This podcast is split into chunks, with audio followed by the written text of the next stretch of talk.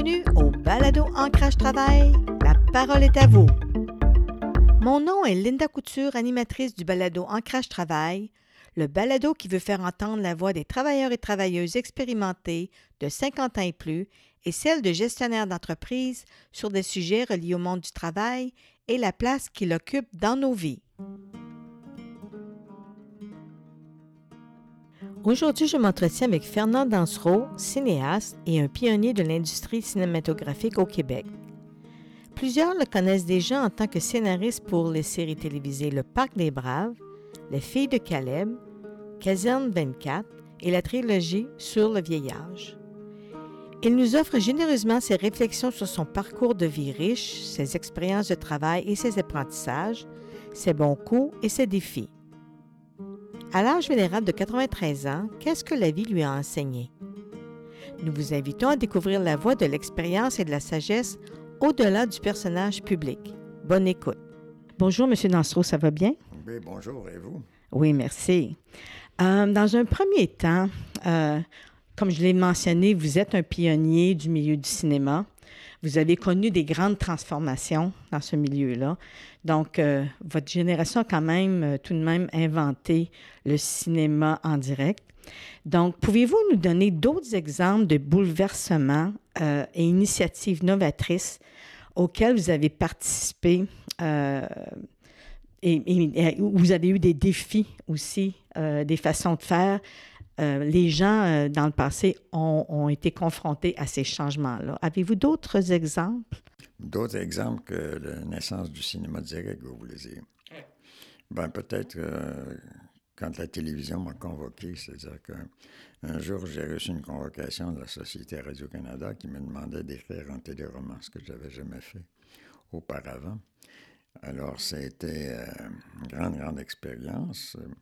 Au début, j'étais tout à fait, euh, comment je dirais, pas méfiant, mais je ne me pensais pas capable de faire ça. Je n'avais jamais écrit des choses comme ça. J'ai eu beaucoup, beaucoup de chance. Ça m'a été donné de, le faire presque tout de suite, puis que ça marche. Puis euh, j'ai connu quatre belles années à écrire Le Parc des Braves. Et puis par la suite est arrivée une autre convocation, c'était d'écrire, faire l'adaptation pour la télévision du roman d'Arleste Cousture qui s'appelait Les filles de Calais. Mm-hmm. Une autre grande expérience qui s'est bien déployée comme ça. Alors, au fond, quand je regarde le parcours de ma vie, il y a eu des, convocations comme ça qui sont arrivées puis qui ont vraiment orienté les, les choix que j'ai faits, puis les activités que j'ai eu à faire par la suite. Au début de votre carrière, euh, vous étiez vraiment impliqué euh, au niveau de la recherche et intervention sociale. Donc, l'humain était vraiment au cœur de vos projets, euh, de votre intérêt puis vos préoccupations dans vos œuvres. Parlez-nous donc euh, de votre expérience de travail par le biais justement des convocations, parce que c'est revenu souvent dans notre pré-entrevue. Vous avez parlé de convocations externes, moi, ce que j'appelle là aussi, de participer ou mener un projet. Puis quels étaient les aspects du projet qui vous interpellaient pour accepter un travail de convocation euh, qui était proposé justement à cet effet? Ben moi, à 16 ou 17 ans, je rêvais d'être peintre. J'avais d'ailleurs un petit peu de difficulté euh, avec mon papa là-dessus parce que ça ne le rassurait pas du tout. Et puis, j'avais pris des contacts avec euh, les critiques de l'époque. J'avais essayé de montrer mes, mes premières œuvres. Je m'étais fait dire par un peintre qui était déjà bien installé à l'époque, ben, quand je regarde ça, il n'y a rien qui me dit là-dedans que tu peux être peintre, mais il n'y a, rien qui me dit que tu ne peux pas l'être. Alors, je m'en allais vers ça comme carrière, en sortir du cours classique, quand la crève d'asbestos est arrivée. Puis ça, ça a enflammé tout le Québec. Mmh. Et particulièrement la jeunesse du Québec, comme aujourd'hui, on dirait l'environnement enflamme la jeunesse. Alors moi, ça a changé complètement mon orientation. Je me suis dit, mais là, il faut que je participe à la lutte pour la justice sociale, pour défendre les travailleurs, surtout les travailleurs d'usine. Alors, j'étais très envieux de ce que M. Gérard Pelletier écrivait dans le journal Le Devoir, mm-hmm. dans une sorte de chronique ouvrière qu'il faisait. Alors, j'ai eu le culot, en sortant du collège classique, d'aller me présenter au, au directeur du Devoir, M. Filion puis lui dire ben, j'aimerais ça devenir journaliste, éventuellement faire la chronique ouvrière. J'étais parti à rire, me disant écoute, euh, va faire tes classes dans un journal de province, puis tu reviens me voir dans quatre ans. Et puis, c'est ce que j'ai fait. j'ai trouvé une job à la tribune de Chabot. Le paradoxe, c'est qu'on m'a confié la chronique financière. Le journal la tribune de Chabot qui n'avait jamais eu de page financière, puis on m'a demandé d'en faire une. C'était l'histoire d'abord. Mais M. Fillon m'a reconvoqué lui-même euh, deux, trois mois après, au mois de septembre. Puis il m'a dit, ben, écoute, viens, j'ai un poste euh, pour les journaux, là, pour, un journaliste aux chiens écrasés, comme on disait à l'époque.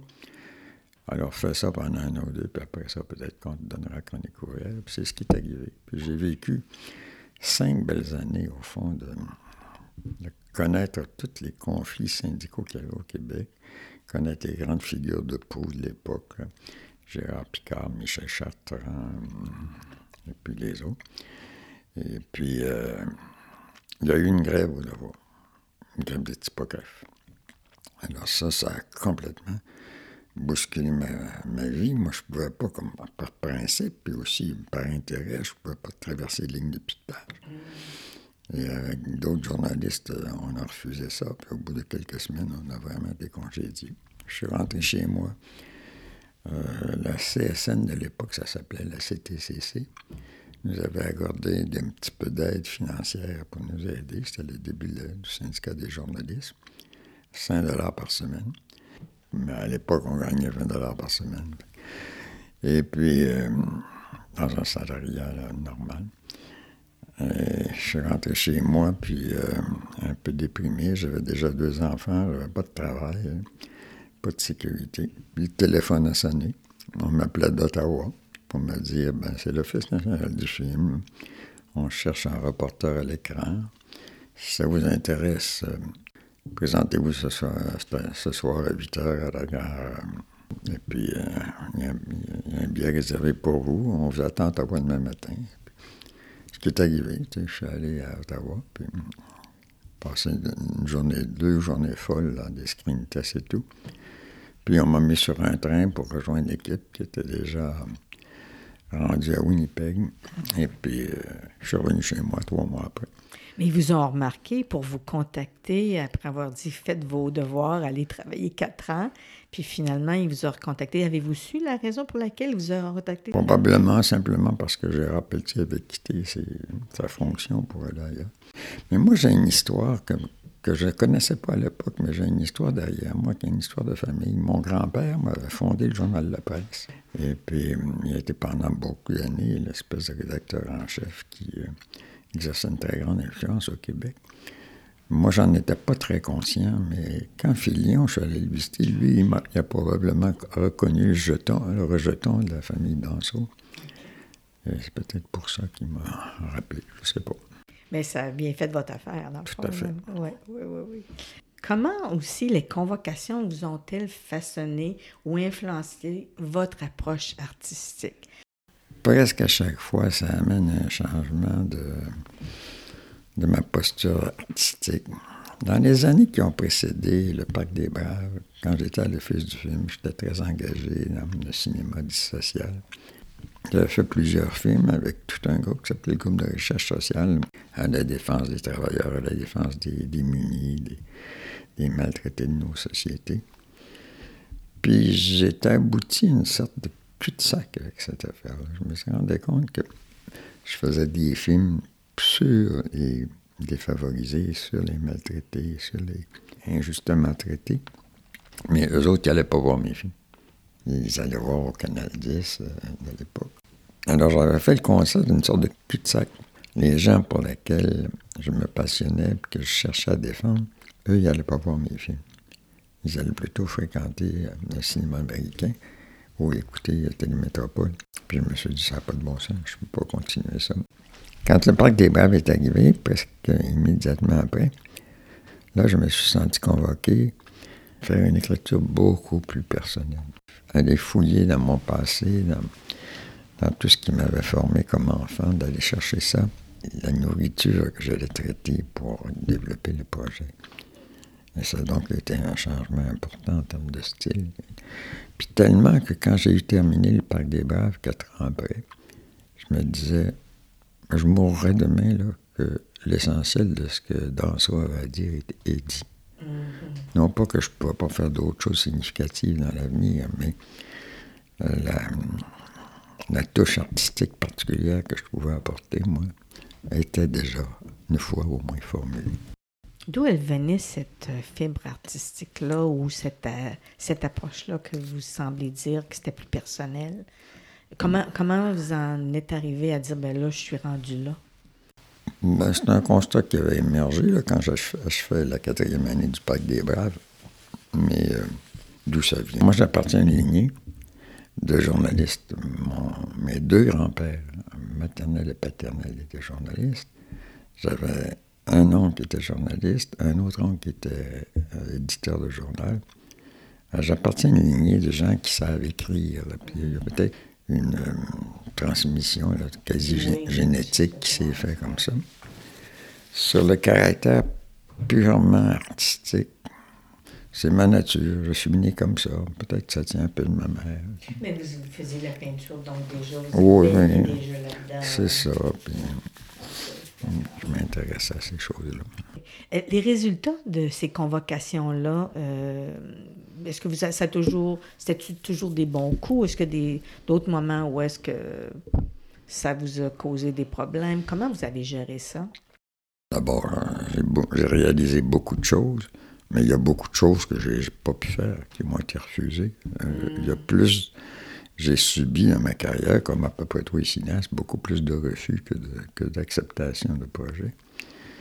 Et chaque fois, c'est l'occasion de se re-questionner, chaque fois, c'est l'occasion de, d'essayer d'affiner un peu ce qu'on a à dire, de faire le difficile équilibre entre qu'est-ce que notre public, notre génération attend, puis qu'est-ce que nous, on peut apporter. Là moi, je ne pense pas qu'il faille se mettre complètement au service du public. Je pense qu'il ne faut pas s'abandonner soi-même là-dedans. Mais il y a quand même une négociation là, quasi quotidienne dans l'œuvre elle-même, à mesure qu'on écrit, mm-hmm. ou à mesure qu'on planifie un tournage. Donc, mais comment vous avez vécu ça? Parce que est-ce que vous aviez eu à un moment donné euh, un clash avec ce que les gens vous demandaient ou ce qui est attendu?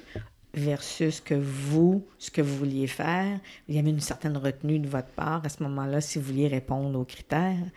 Comment comment vous avez vécu ça ou les rejets? Est-ce que vous avez repris vos, euh, vos idées par le bon, un peu, un peu comme tout artiste. À un moment donné, un rejet arrive et puis, euh, mon Dieu, ça nous fait mal. Et puis, ça nous, ça nous déprime, puis ça peut même, à un moment donné, nous faire douter de soi-même. Puis avec le temps, on passe par-dessus. Puis c'est souvent l'occasion d'approfondir aussi. C'est très difficile de décrire ce dont je vais parler. Il y a comme un grand courant de vérité qui circule dans notre société, notre civilisation. Puis nous, les artistes, que ce soit en cinéma ou en autre, notre tâche, c'est toujours d'essayer de, se connecter à ce courant, le, flow, comme disent les Américains. Et puis, on y arrive plus ou moins. À un moment donné, on y arrive, puis paf, là, on est tellement dessus. Quand les filles de Caleb ont, réussi, c'était extraordinaire. on fermait des centres d'achat le jeudi soir. Nous, qui l'avions fabriqué, on avait connecté avec l'inconscient collectif. Mm-hmm. Mais ça n'arrive pas toujours, ça arrive même très rarement. D'autres fois, on est plus ou moins dedans. Fait qu'il y a une vérité intérieure qu'il faut chercher qui, elle, si on va assez loin, tout ça, rejoint une espèce de vérité collective qui se déploie. Dans le cas des, des, succès ou, ou, dans les filles de Caleb, est-ce que c'était quelque chose d'intuitif ou cette vérité-là s'est déployée comment? C'est d'essayer de faire le meilleur travail possible. Je le retrouve en peinture. Quand je fais de la peinture, à un moment donné, souvent je vais partir... Euh, un tableau sans intention préalable. je vais juste donner un coup de pinceau, un coup de spatule, puis je vais commencer quelque chose. Cherche la, vérité du tableau. Puis la vérité du tableau, ça n'a rien à voir avec la beauté ou la gentillesse. Ou la... Ça n'a rien à voir avec le succès que le regard des autres pourrait comporter. c'est de trouver c'est quoi cette vérité-là. Puis des fois, elle éclate tout de suite, en deux, trois heures. Ah, c'est ça. Puis là, c'est merveilleux. Des fois, ça prend des semaines, on n'y arrive pas. Puis je me, suis, me demandais, qu'est-ce que c'est ça, cette affaire-là? Qu'est-ce que c'est, cette vérité-là? Puis récemment, j'ai eu une conversation avec une psychanalyste qui m'a éclairé un peu. Elle parlait d'objectivation, c'est-à-dire c'est d'arriver à transposer sur un médium extérieur le monde intérieur qu'on porte dans sa plus grande vérité, c'est-à-dire sans masque, sans prétention, sans crainte non plus, puis sans honte. Et c'est la tâche au fond de tout artiste. Donc vous avez découvert ça dernièrement, mais vous le faisiez probablement plus intuitivement par le passé, je suis. J'ai fait ça toute ma vie, mais c'est récemment que j'ai intellectualisé ça. Comment vous vous êtes senti quand vous avez réalisé ça? ça ben, ça me, je ben oui, c'est ça. C'est comme quand je reconnais que le tableau est fait, là, puis qu'il est correct. Dans les projets que vous avez faits, euh, je sais que vous avez parlé des filles de Caleb et autres, mais quel projet, qui soit une convocation ou un projet personnel, qui vous a marqué le plus ou dont vous êtes le plus fier? Fier, c'est difficile parce qu'il y a beaucoup de choses dont je suis fier, il y a beaucoup de choses dont je suis moins fier. Mais je peux pas dire qu'il y a une œuvre qui est stand-up, mais il y en a qui ont marqué des étapes dans ma vie. Comme le, quand j'ai fait mon premier long métrage, Le Festin des Morts, ça a été tellement mal réussi au Québec que ça m'a donné une claque incroyable. Et puis ça m'a pris des années à m'en remettre, et puis ça m'a laissé douter très fort que j'étais à ma place en cinéma. Ah puis j'ai pensé, il n'y a pas comme moi qui avait ce doute-là, le directeur de production de l'ONF à l'époque qui m'avait succédé, suite au festin, m'a dit Écoute, euh, tu as rendu beaucoup de services à la maison ici, fait que on va te donner euh, une année, disons, pour euh, faire, on va te donner le budget pour faire un petit film, pour que tu te cherches quelque chose ailleurs, puis disons que d'ici un an, tu quittes l'ONF. Fait que j'étais, j'étais à la fois dans le doute, et puis ce doute-là était confirmé par quelqu'un. Et puis j'ai fait un petit film qui s'appelait C'est pas le temps des romans, qui a gagné le premier prix Gâteau. Quand c'est arrivé, c'était aussi exactement le contraire, la reconfirmation. Moi, ça m'aurait effectivement reconfirmé comme artiste. Oui, mais il y a des hauts et des bas hein, dans ce milieu-là. Oui, bien, c'est un milieu extrêmement compétitif par la nature des choses. Hein. Euh, si vous avez des projets que vous avez, c'est un défi, là, quel projet et aussi à quel niveau des défis techniques, euh, la relation avec les acteurs ou autres? Ben, dans les travaux récents, là, dans les années 2000, euh, on m'a proposé de faire un film sur la, la situation des Amérindiens au Québec. Et puis, on m'offrait des moyens suffisants pour le faire sérieusement. J'ai fait le tour du Québec, des 11 nations. Puis ça a donné un film qui s'appelait L'autre côté de la Lune, dans le sens qu'on ne les connaît pas plus qu'on connaît l'autre côté de la Lune. Mais ça a été un défi très réel d'arriver à essayer de traduire euh, pour un auditoire général comment les Indiens vivaient, avec quoi ils étaient pris, et quelle était la, perception qu'eux avaient de leur situation. ça, c'était un gros défi. Ouais, j'étais très content, mais c'est tellement lourd, cette question-là. De tous les films que j'ai faits, c'est probablement celui qui a eu le moins de retentissement. C'est un film qui est tombé là, comme une pierre dans l'eau qui ne ferait pas de vague. C'était incroyable. Finalement, c'était quand même pour moi un défi important, puis je suis assez fier du film. D'autres défis, ben c'est sûr, quand j'ai commencé à écrire le, Parc des Braves, j'avais un défi d'écriture. Moi, je connaissais rien l'écriture d'un téléroman. J'avais téléphoné à mon ami Guy Fournier pour lui dire Écoute, peux-tu me montrer c'est comment tu fais en fait des téléromans? Il m'avait envoyé des notes, puis tout ça, puis j'avais échangé, j'avais commencé ça, mais c'était un gros défi d'écriture. Quand j'ai entrepris la trilogie sur le vieillage, ça, c'était un défi très important. C'est né d'une espèce de colère parce que Radio-Canada m'avait demandé d'essayer de voir si je ne pouvais pas faire un téléroman sur des personnes âgées. Et à travers des histoires incroyables qui ont duré presque dix ans, les, trois, les projets ont été resoumis trois fois, puis trois fois refusés. Radio-Canada me disant de toute façon, les personnes âgées, on les a, ils sont à notre écoute, c'est les jeunes qui manquent. Mais c'était complètement ridicule. C'est eux qui demandaient, c'était eux autres qui ne voulaient pas y aller. Ça m'avait mis en colère, ça. des émissions dramatiques me dit euh, on venait, je venais de terminer euh, Caserne 24, le troisième téléroman que je faisais là, pour Radio-Canada, le quatrième.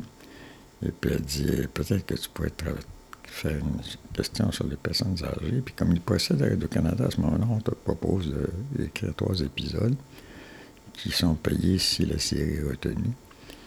J'écris trois épisodes. Elle, s'enthousiasme, elle dit on va, aller, on va aller faire ça, on continue. Et puis, euh, ça monte à la direction des programmes qui dit non, il n'y en a pas question. Si on aborde la question des personnes âgées, il faut que ça soit pour la comédie. moi, je ne suis pas un auteur comique. Alors, j'oublie ça. Je m'en vais faire d'autres choses. Justement, le film sur les Amérindiens. La directrice des images dramatiques démissionne ou, pas, est remplacée par une, autre personne qui trouve le dossier, qui me rappelle. Je raconte l'histoire, elle dit qu'il faut quand même essayer. Elle me donne un contrat pour qu'on fasse une deuxième version. Même l'histoire, ça remonte à la direction des programmes, ça revient refusé. Il disait, il disait, il faut que, faut que ça soit des comédies où on n'y touche pas du tout. Fait que moi, j'oublie ça, encore une fois. Troisième appel, presque dix ans plus tard. Nouvelle directrice des émissions dramatiques retrouve le dossier, qu'est-ce qui est arrivé, je lui raconte.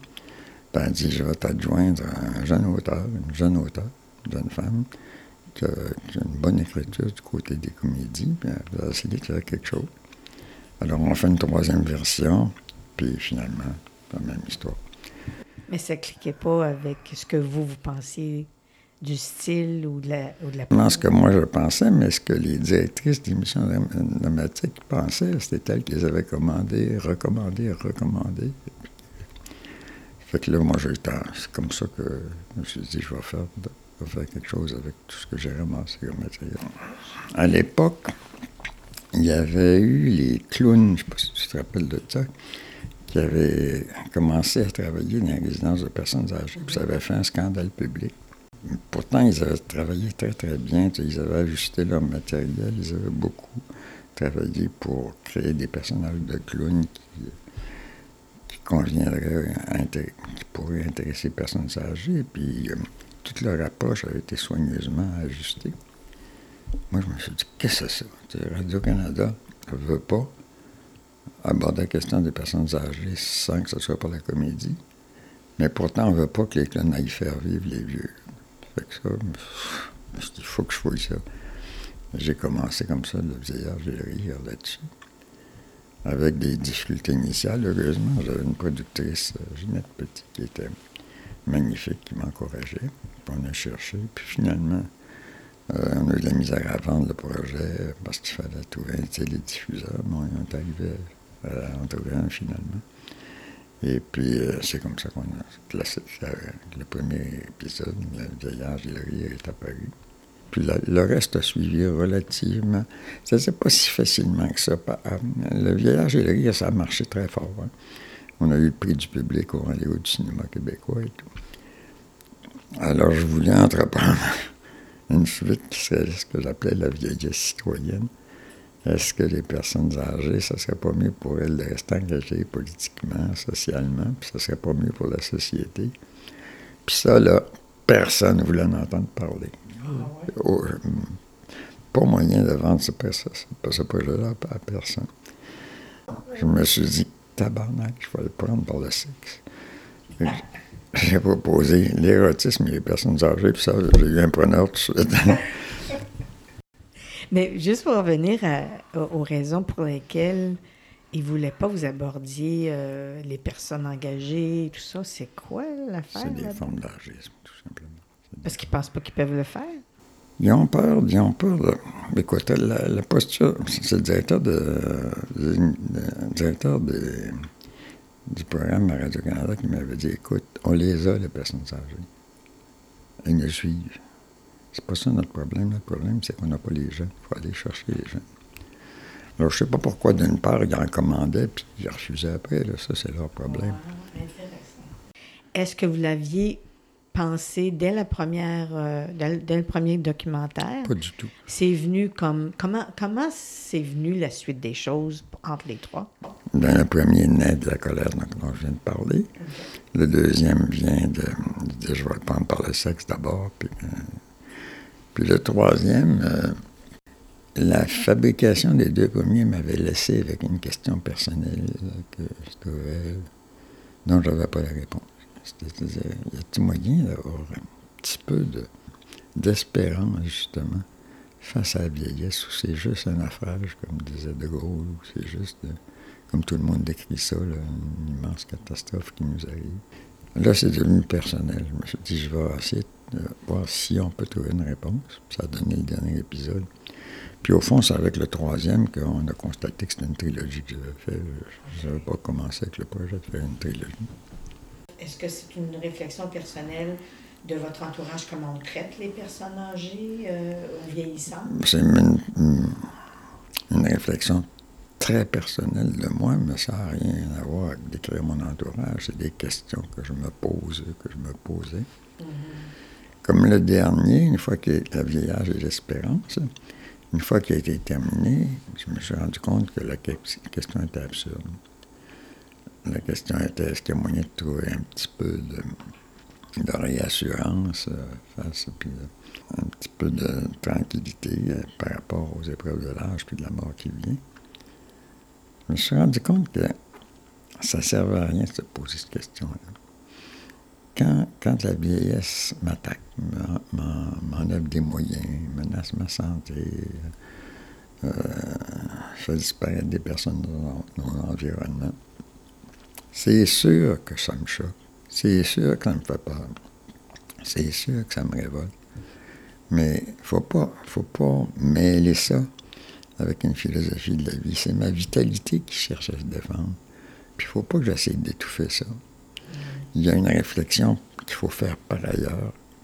Quand on est vieux ou quand on est jeune, de toute façon, qui ça, une réflexion de type philosophique sur le sens de la vie. Pourquoi je suis né, pourquoi je vais mourir, puis qu'est-ce que je suis venu faire dans cette histoire-là.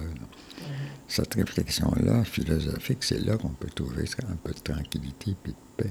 Moi, je crois que j'y suis arrivé à peu près. Mais euh, c'est pas la même chose que de dire devant une perte nouvelle qui s'affirme un matin quand on se lève, de dire je me choquerai pas, ça c'est ridicule. Il faut laisser l'énergie naturelle du corps, son besoin de se défendre, pour la laisser s'exprimer. De sorte que je dis à ma femme, quand tu me vois en colère sur une perte que j'ai, là, laisse-moi chialer un peu, après ça, ça va se passer. On s'adapte, euh, on, fait avec. C'est pas l'alternative. Hein? Il faut apprendre à faire avec. Et souvent, ça nous éduque et ça nous mène à devenir un petit peu une meilleure personne. Donc, c'est votre constat que vous avez fait par rapport à ça. Puis, euh, mais qu'on va partir les gens comme ça, comment vous gérez ça? Parce que, tu sais, vous avez des, liens, euh, vous êtes une personne de cœur, on, aime nos, nos, proches ou amis, là. Comment vous, vous vivez ça?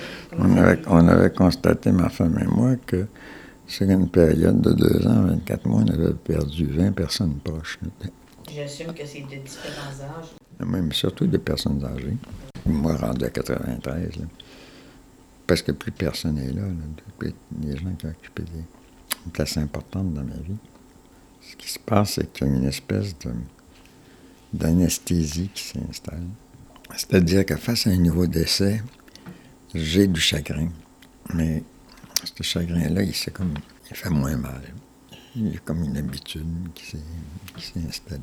Ça se transforme en une espèce de, de culte du souvenir, mm. de contemplation des choses heureuses qu'on a vécues ensemble. De sorte que je suis pas blindé parce que ça m'affecte, mais je suis moins touché désormais par la disparition autour de moi des êtres chers. C'est comme ça que ça se passe pour moi. Mm. vous avez retrouvé une forme de sérénité à travers tout ça par votre démarche, par votre, vos réalisations, vos constats. Une sérénité philosophique. Mm. Sur le plan là, du quotidien, puis de la bonne humeur, puis tout ça, ma sérénité est pas si grande. Vous avez rencontré plein de personnes, plein d'intervenants en santé ou des gens qui ont vécu toutes sortes de choses. Est-ce que ça, ça vous a permis de mieux comprendre, de faire ces genres d'entrevues-là? Bien sûr, bien sûr. Puis moi, ça fait partie de ma technique d'entrevue, de ne pas préparer de questions, mm. de, de, partir des questions qui m'occupent vraiment, puis d'échanger avec l'autre personne à ce propos-là.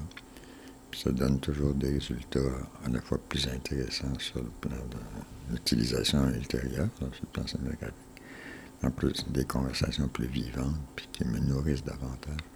On voit vraiment que votre formation, c'est en tant que journaliste. Hein? Vous avez parlé beaucoup de créer, vous avez créé beaucoup. Euh, donc, quelle place occupe maintenant l'acte de création? C'est essentiel. C'est le cœur de la vie.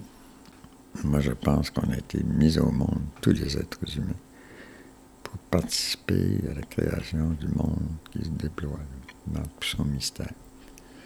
Et chaque fois qu'on pose un petit geste de création, on est récompensé par, une bouffée de joie. si c'est un grand geste de création, c'est une grande bouffée de joie. C'est le sens qu'on est convoqué à ça, c'est notre mission. Puis pour moi, la création, c'est pas que la création artistique. La création, c'est un geste qui installe de l'être là où il n'avait pas. Euh, il y a des auteurs qui ont parlé de ça comme du non-être. Tu sais, percevoir tout à coup un non-être, puis installer de l'être là où le non-être est. Alors, des fois, ça peut être simplement de faire un coup de téléphone à une personne euh, qu'on ne connaît pas, puis on veut créer une relation. Des fois, ça peut être simplement préparer un très bon souper avec soin et tendresse. C'est un grand acte de création. Faire un beau ménage dans sa maison. C'était charpentier menuisier, là, faire vraiment une belle structure en bois. C'était un homme d'affaires, créer une entreprise. Ce sont tous des gestes de création. Et ils ont la même fonction que la création artistique.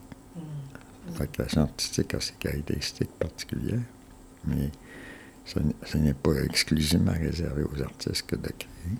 Cette approche-là, quand vous parlez de créer, que vous voyez davantage les petite création plus qu'avant, euh, parce que vous avez fait des grandes productions, vous avez du succès.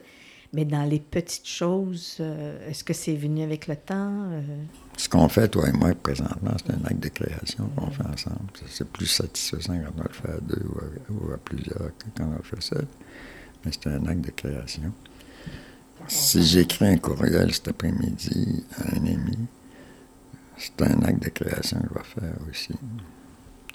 Et puis ce soir, si j'aide mon épouse à préparer le souper, je fais un acte de création là aussi. Je pense que c'est le, le sens de nos vies.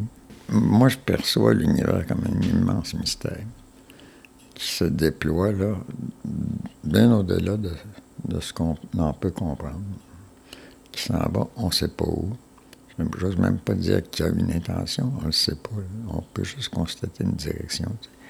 Depuis la, première cellule vivante, il y a 3 500 millions d'années jusqu'à aujourd'hui, on peut rétrospectivement voir que la vie a engendré la conscience, que la, la conscience a engendré la culture, que la culture a engendré la morale, la, religion, les sciences et tout.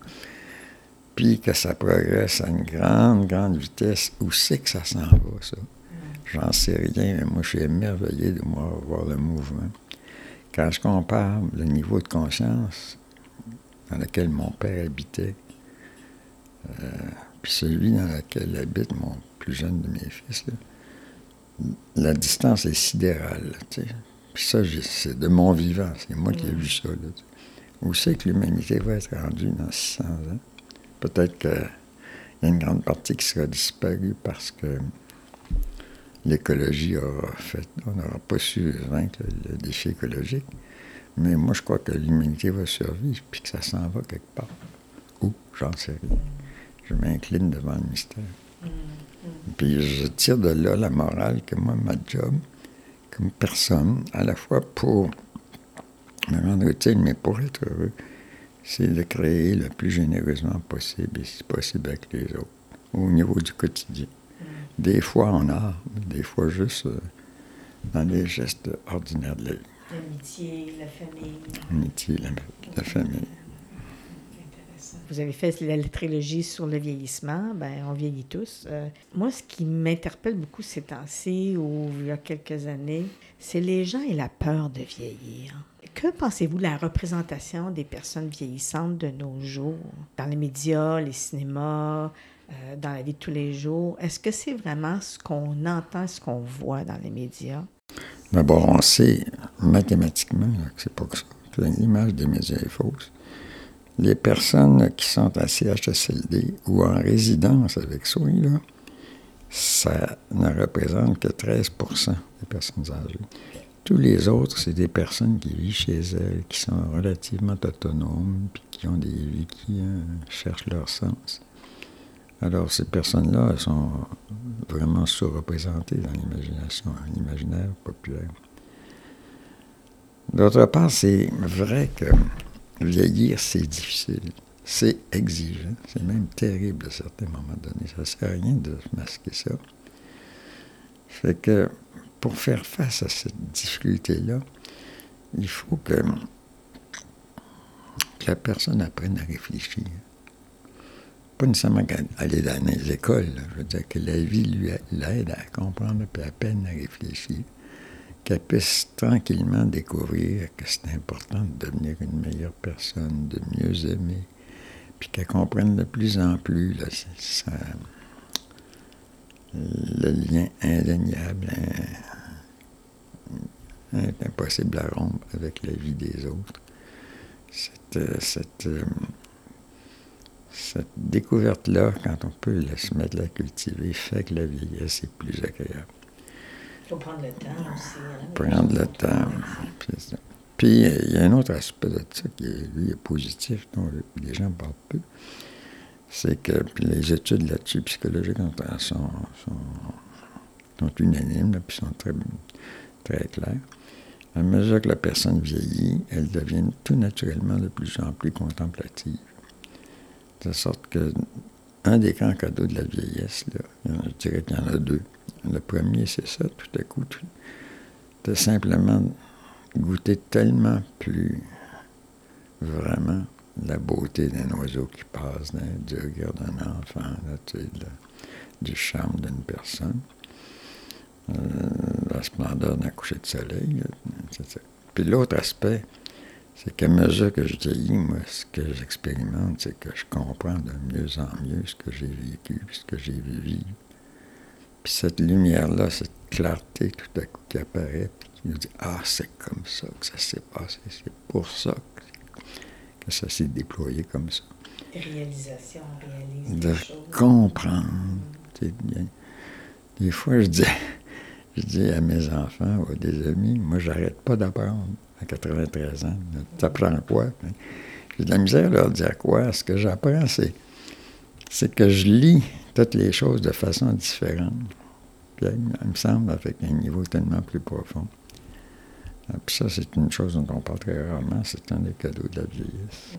Longévité versus vieillissement. Souvent, on utilise toujours le mot vieillir, vieillissement, qui a une connotation négative. Euh, quelle serait votre approche ou comment vous voyez, vous l'avez fait dans certains de vos documentaires, euh, pour changer le regard sur la vieillesse, cette peur-là? Il y a des jeunes qui, qui, ont des phobies de ça, l'image corporelle et tout ça. Moi, je suis, assez, pessimiste, moi, sur la capacité dans notre société actuelle qu'il y ait une meilleure compréhension du phénomène de la vieillesse. Parce que il y a quelque chose de naturel, même si c'est horrible à dire, dans l'âgisme. Quand on regarde le règne animal, le jeune mâle, il se dresse très vite pour contester le règne du mâle dominant. Hein. Mm-hmm. Et puis la, vie est, sans, quartier dans le règne animal là-dessus. Il y a un peu de ça dans, la société, mais pas un peu, il y en a beaucoup. À un moment donné, c'est passe-toi mon oncle parce qu'il faut que je prenne ma place. Alors, comme tous les, toutes les discriminations, c'est à combattre, comme, comme, à combattre l'injustice par rapport aux femmes ou par rapport aux minorités visibles. Il faut combattre l'artiste, bien sûr, mais en même temps, il ne faut pas se faire d'illusions. Il, y a une, poussée un peu inévitable là-dedans. Mais on regarde avec la, question de la pandémie, euh, même au niveau des dirigeants de la santé, ils, faisaient, ils interpellaient les proches aidants qui sont souvent qui prennent des soins des personnes plus âgées. Mais je reste inquiet. Là, le gouvernement de la CAQ va construire des résidences pour les personnes âgées, des super résidences. ça m'inquiète. maison des aînés. Oui, maison des aînés. Parce que là, ça va être un endroit ultra sécur. Tout va être organisé pour qu'il n'arrive rien aux personnes âgées. Mais en même temps, ça va devenir des prisons. Parce que les personnes âgées ne pourront pas courir les risques qui sont inhérents à l'expérience de vie. Là, c'est, la vision qui soutient ce projet-là est une vision fausse. Ils veulent, ils veulent, c'est un peu de l'infantilisation jusqu'à un certain point. Ça va être l'infantilisation, puis au fond, de quoi on veut se protéger, c'est du reproche de maltraiter des personnes âgées, mais on ne regarde pas pour vrai.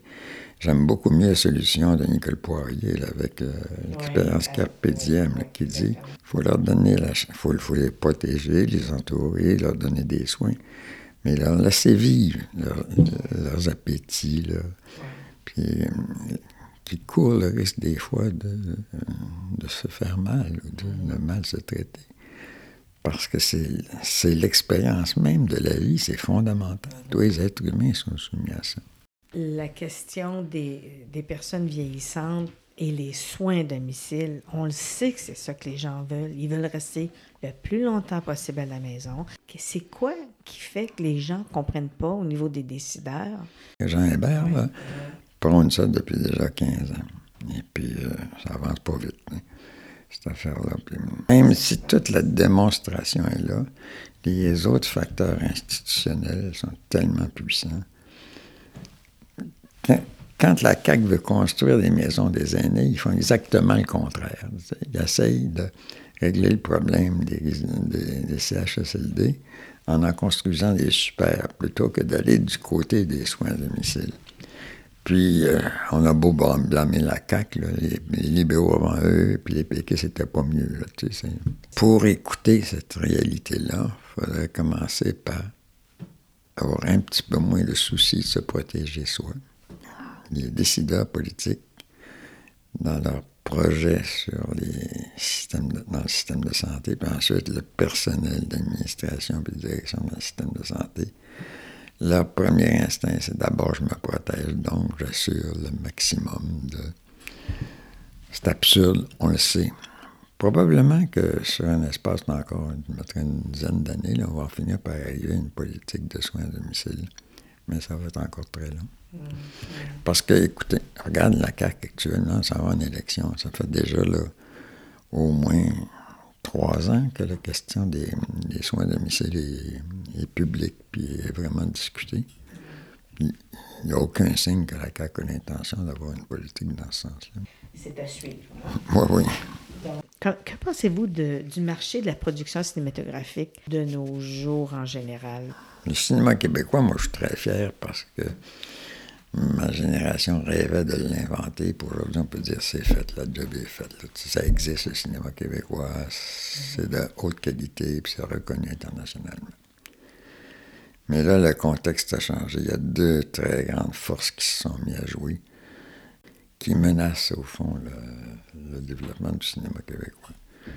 Le premier, le plus gros, c'est l'emprise des, des l'emprise de Netflix, puis l'emprise de parce que là, les, gouvernements canadiens et puis québécois les ont convaincus d'investir au cinéma québécois, mais ils investissent leur argent selon leurs normes. Et donc, ils vont se mettre à financer ce qui va être possible de produire au Québec, c'est ce qui plaît à Netflix ou ce qui plaît à l'autre. c'est une menace très importante. L'autre menace, qui est beaucoup plus subtile et plus grande encore, c'est le web. Qu'est-ce qui arrive avec ça? Le système de distribution du cinéma dans les salles, c'est menacé, ça, par toutes les possibilités immenses qu'offre le web.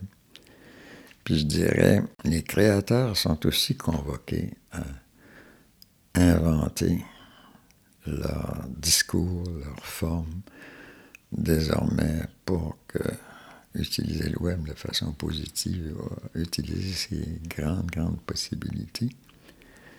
Et puis, euh, c'est pas facile, c'est compliqué.